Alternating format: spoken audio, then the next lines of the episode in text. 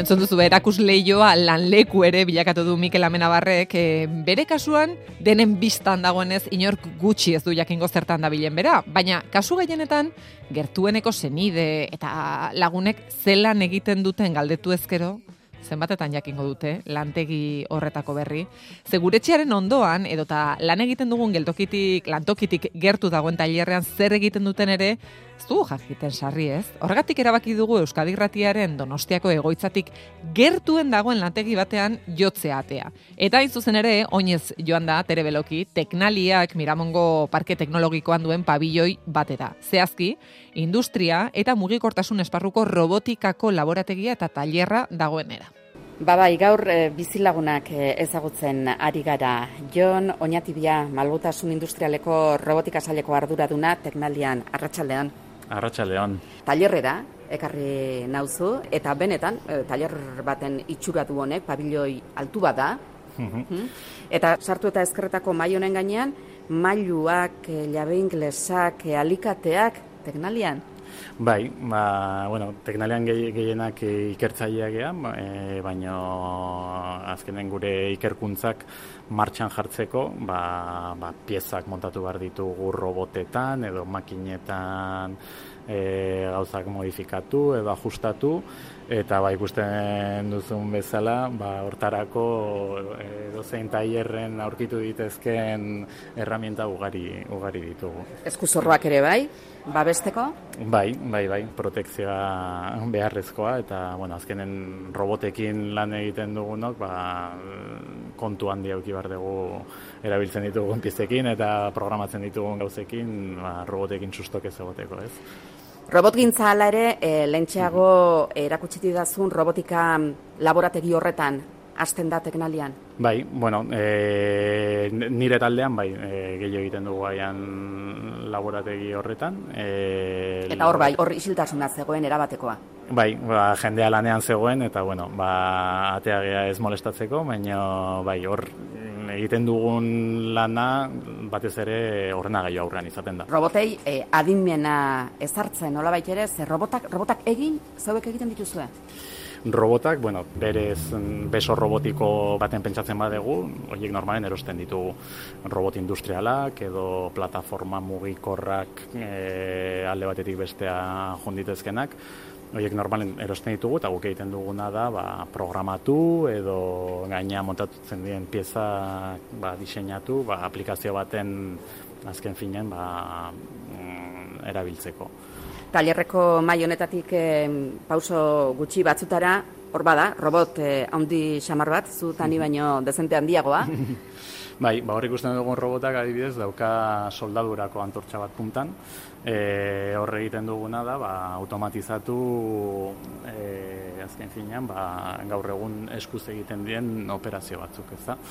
Azken finean, ba, enpresei tresna, tresna berriak emateko e, teknalian egiten duguna, gustatzen zaigu esatea gaudela unibertsitate eta enpresen artean, ez? Ba, unibertsitateen egiten diren ikerkuntza e, funtsezko ikerkuntza horiek nolabait e, erabilgarriak izateko enpresentzako egiten dugu ba, e, garapen horiek, ez? Eta ba, hemen adibidea eukiko genuke, ba, azken zinen robot batek beak bakarrik e, soldadura bat egiteko, ba, azken finen robotak berez ez ditu begik, ordu norrelako aplikazio baten, ba, laser bat jartzen zaio puntan robotak jakiteko nun dagoen pieza, eta guk egiten duguna, ba, da informazio horrekin robota gai izatea, ba, soldadura bat egiteko, piezan bat arteak jarraituz eta horrelako gauzak. Eta kasu honetan, enpresa jakin bat etorri zaizu esan ez ara, arazo bat daukagu ze, zuen eh, marketing leloak dioen bezala,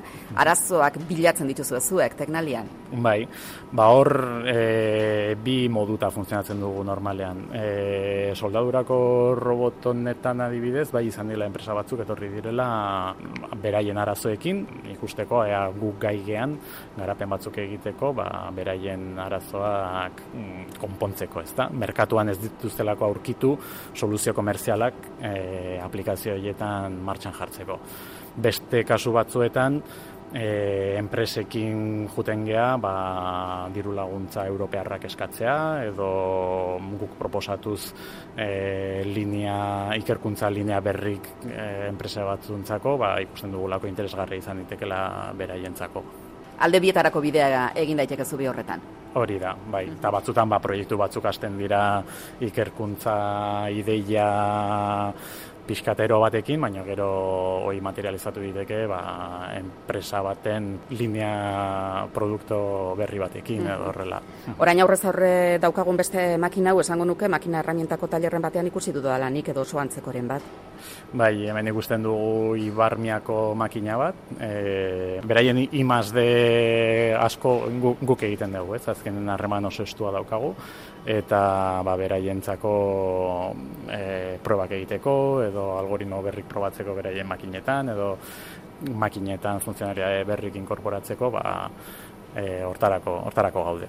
Makina hau zehazki, beraien e, tailerretik ekarri dute? Bai, ba, tradizionalki makina herramientan entzaten dugu ba, makina funtzionatzen dutela porra arranke de biruta, ba, hemen ikusten dugu da makina hibrido bat, non dagoen zati bat e, biruta hori kendu dezakena, baina beste kabezal bat e, materiala aportatu dezakena. Jan beharrean erantzi? Hori da, hori da. Zerraltzairua edo? bai, hor, ba, material askoekin lan egin diteke, bai altzairua edo batzutan eh, titanioa edo baina bai. Mhm. Imaz de aipatu duzu.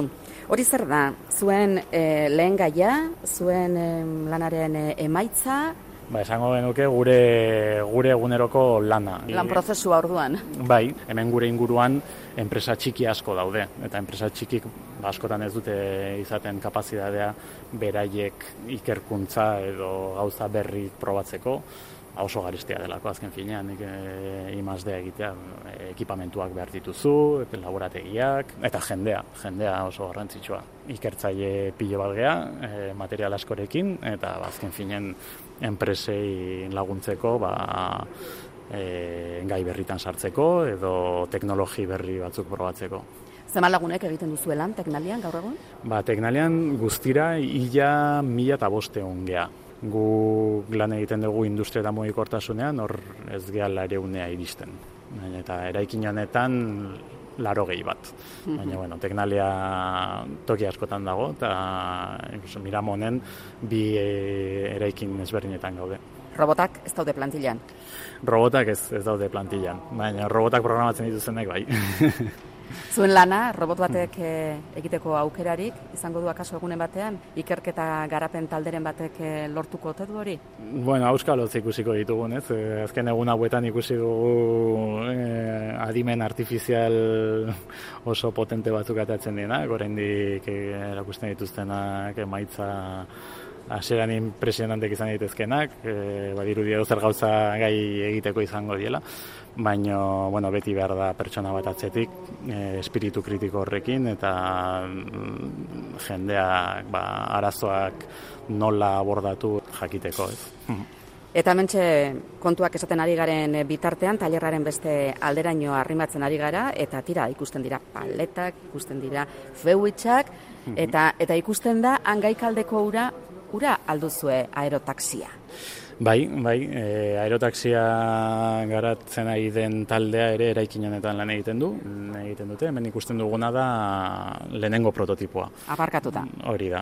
Egan egin du? E, honek, bai, donostiko zen plazan egan jarri zuten, e, inguru oso kontrolatu batean, orain di probetan zeudelako, baina, bueno, ja bigarren prototipoan daude lan, lannean, bueno, ja martxan jarri dute, eta egin dituzte lehenengo egaldiak, eta eta hor zertifikaziorako bidean da biltzate orain lanean. eta hori esate baterako, e, lehen berzioa izaki, zarkituta geratu daia, ala ze, ze e, bizitza izan ohi zuen lanak? Bueno, eh, hemen ikusten dugun lehenengo prototipoa bai zarra geratu dela, planteatu zen ba, teknologia probatzeko, ez ba, motorrak e, probatzeko, bateria, kontrola, e, baina ez dauka tamaina nahikoa pertsonak barruan sartzeko. Eta horrengo prototipoak ba, tamaina handiagoa dauka pertsonak eraman alizateko. Taxista mm. eramateko ez? Taxistarik ez du behar? E, bueno, orain planteatzen ari dena da te, aerotaxi teleoperatua. Así que, bai, pertsonak eramango dituzke mm, kanpotik. Zuena azken batean beharrak sortzea ere bada joan?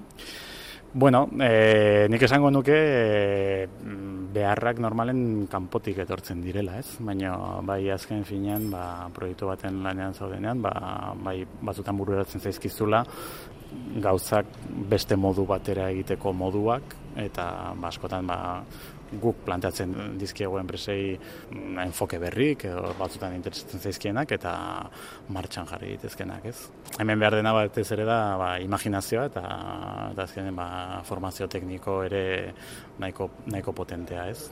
Azken finean ba, problemak beste ikuspuntu batetik analizatzeko eta, eta bueno, ba, hemen E, gure taldean zehazki, ba, ingeniero asko gaude, e, informatikok, industrialak, telekok, e, denak bakoitzak bere ikuspuntutik analizatzen dituztenak mm, problemak eta ba, soluzioak emateko. Eh?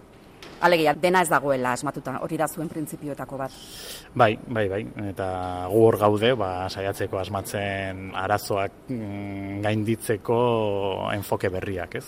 Ui, eta Hau, hemen ikusten ari garen, hau, Jon, hau izan ziteken em, enpresa bateko kate bat, edo kate baten zati bat behinik, ez da? Bai, ba, hemen aurren ikusten duguna da robot mugikor bat. E, katearen aurrean? Katearen aurrean. Lanerako prast. Hori da, e, hemen automoziorako aplikazio baten ari lan egiten, ba, fabrikan azken finean, robot batekin, aprobetsatzeko, ba, piezak alde batea bestea zen momentu hori ba, operazio gehiago egiteko. Gehiago zukutzeko. Hori da, azken finean e, ba, enpresek lehiakortasun hori bilatzen dute kompetentziai aurre egiteko. Zer da e, kate gainean dagoena? Bada kotxe baten motorraren tapa eta horrarian aprobatzen da ba, tornillo batzuk estutzea motorra zinta transportadoran alde batetik bestea di joanean. Eta hortarako ba, robot mugikor bat e, erabiltzen dugu. Mugitu egiten da, batetik bestera bera bai, ere? Hemen geldirik ikusten dugu, baina plataforma mugikor honek e, aurrean daukana jarraitu dezake.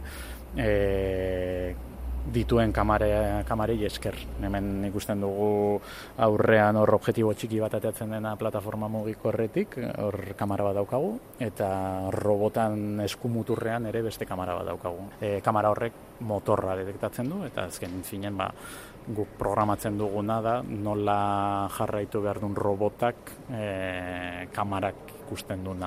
Mm Automozioko enpresa potolo bat eh, frantsesa eta aeronautikako enpresa espainol bat daude.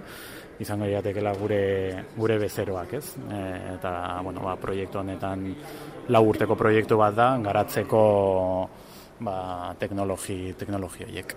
Pixka bat apartatu gara hor eh, langile batzu e, izketan ari direlako, e, arazoren bat irten bidea eman nahirik, seguraski. Bai, bai, hor makina baten daude lan egiten eta badirudi arazoren bat daukatela. Bueno, teknalian behar izaten duzuena, ez? Hori da, arazo bila gabiltza. Jon Oñatibia, teknaliako malgutasun industrialeko robotika saileko arduraduna ba mila esker hain gertu egonagatik, hain ez ezaguna egiten zaigun e, mundu honi buruzko azalpenak emateagatik. Eskerrik asko zuei.